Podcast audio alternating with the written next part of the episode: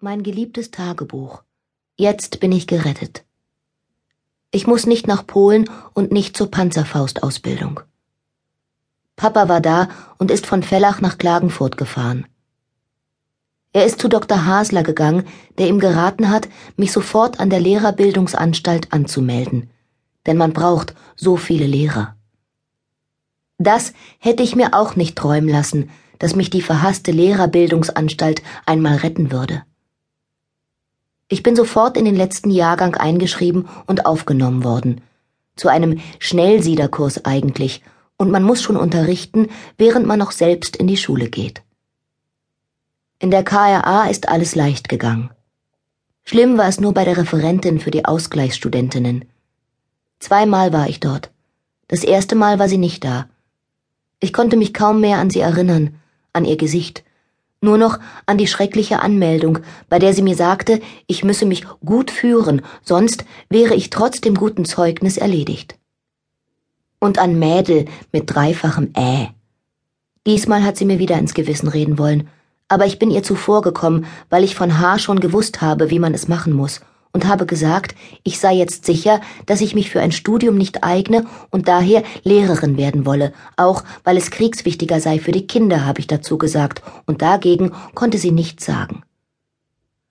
Nur habe ich gewusst, dass man ein Formular unterschreiben muss mit eidesstattlicher Erklärung, dass man auf das Studium verzichtet. Ich habe einen Augenblick gezögert und dann unterschrieben. Nein, ich bin sicher, in diesem Land werde ich nicht mehr studieren, in diesem Krieg nicht mehr. So ein Irrsinn, auch nur einen Augenblick zu zögern. Heute war die erste Schulstunde. Ich war fast froh, wieder in die Schule gehen zu können. Aber kann man das Schule nennen? Ich glaube, die Mädeln in der Klasse sind alle Fanatikerinnen. Nach der ersten Stunde war schon Vollalarm und aus war's. Aber Wilma von unserer Klasse ist auch da.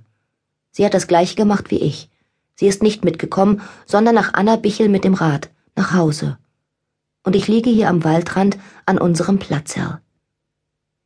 Issy hat wieder den Mehlpapp aus der Apotheke mitgebracht und wir holen zum Anrühren Wasser vom Bach. Sonnenschein. Sie schläft und sonnt sich. Der Alarm dauert schon fünf Stunden. Noch keine Bomben. Einmal waren zwei Tiefflieger da und haben ein bisserl geschossen. Die Russen sind in Wien und wahrscheinlich auch schon irgendwo in der Steiermark. Ich habe mit Issy über alles gesprochen. Es ist nicht so einfach. Sie weiß nicht, ob sie etwas aus dem Giftschrank nehmen kann. Vor den Russen fürchten wir uns beide. Ich will ja nicht alles glauben, was geredet wird, aber niemand kann ja voraussehen, was sie mit uns machen werden, ob sie uns hier lassen oder nach Sibirien bringen.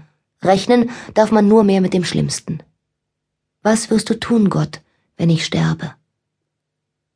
Ich gehe nicht mehr in den Bunker hinauf. Tschörners sind tot und Ali ist am Tag drauf eingegangen. Unser Ali. In der Straße ist jetzt niemand mehr.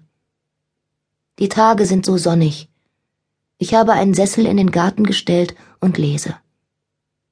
Ich habe mir fest vorgenommen, weiterzulesen, wenn die Bomben kommen. Das Stundenbuch ist schon ganz zerdrückt und verschmiert. Es ist mein ganzer Trost.